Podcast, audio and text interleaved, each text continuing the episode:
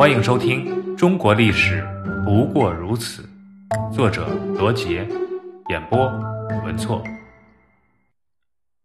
成吉思汗西征。成吉思汗统一蒙古后，并没有停止征战，因为蒙古境外还有很多的敌人在活动，时刻威胁着蒙古国的安全。在蒙古国的南面有强大的金国和西夏，西边有魏兀儿和西辽。西辽是在辽朝灭亡后，契丹贵族耶律大石率部西迁，在今天的新疆西部和中亚一带建立的政权。此外，西边还有蔑尔乞部和乃蛮部在活动。成吉思汗统一蒙古的时候，中亚一带是由花剌子模的沙摩诃末统治，沙就是国王的意思。蒙古建立后，摩诃末就派使者拜见成吉思汗，以探听虚实。成吉思汗承认摩诃末为西方的统治者，并说自己是东方的统治者，并约定准许两边通商。公元一二一八年，成吉思汗的四百五十多名穆斯林商人用骆驼满载金银皮毛到西方去经商。当商人们走到花剌子模的额达拉城时，额达拉城位于今天的哈萨克斯坦，被守城将领易那勒赤黑抢劫并全部杀害。这个事件被称为额达拉事变。成吉思汗得知后，非常的气愤。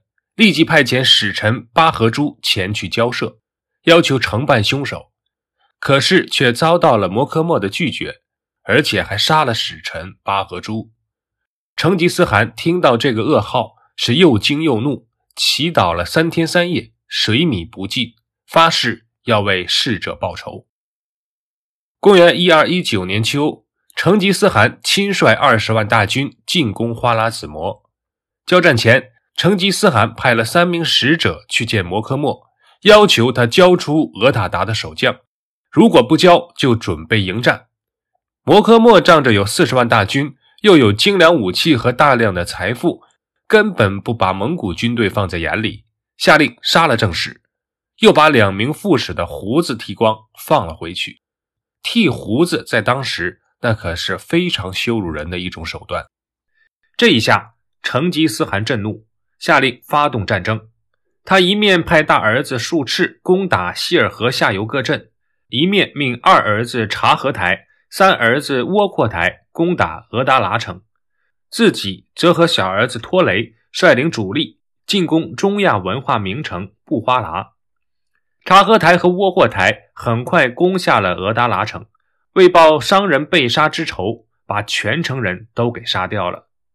布花拉城也很快被成吉思汗攻下，在花剌子模人的圣地大礼拜寺，成吉思汗命令士兵用装《古兰经》的书柜做马槽，在庭院里喂马，又强令那些德高望重的回教长老、学者和医生们，通通来给蒙古军队喂马做杂活。他还把城堡里继续抵抗的士兵和穆斯林全部的屠杀掉。随后，他把居民全部赶出城外。让蒙古军队在城里大肆劫掠，最后放了一把火，把布花剌城烧了个精光。接着，成吉思汗又进攻花剌子模的都城萨马尔干，摩诃末以十万大军守城，并加固城墙。成吉思汗发现城池不好攻取，就派军占领周围的城镇，对萨马尔干形成了一个大的包围圈。然后他想了一个妙计。把以前的俘虏都集中起来，每十人一队，每队一面旗帜，把他们化妆成蒙古军队，来挫伤敌人的士气。花剌子模兵从城上一看，到处都是蒙古兵，果然不敢出战。这时候，有一些勇敢的居民主动出城作战，结果被全部的杀死，导致城里面人人不得安宁，士兵的士气更加的低落。不久。三万康里兵带着家属、武器投降了成吉思汗，随后整个城的居民也全部投降。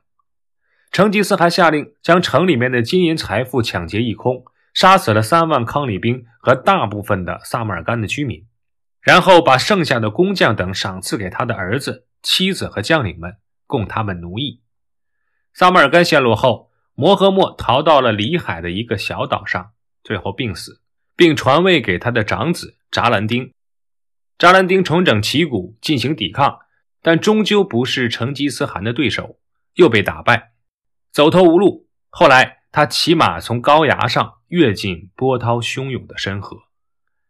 在成吉思汗打败扎兰丁的同时，蒙古大将哲别和速不台攻占了阿扎尔拜疆、古尔支。舍里汪等地，又越过太和岭，征伐阿速、钦察等部。太和岭就是今天的高加索山。公元一二二三年，蒙古军队大败钦察和沃罗斯联军，进入沃罗斯南部，一直到第聂伯河。公元一二二三年春天，成吉思汗决定班师，将术赤留在了中亚。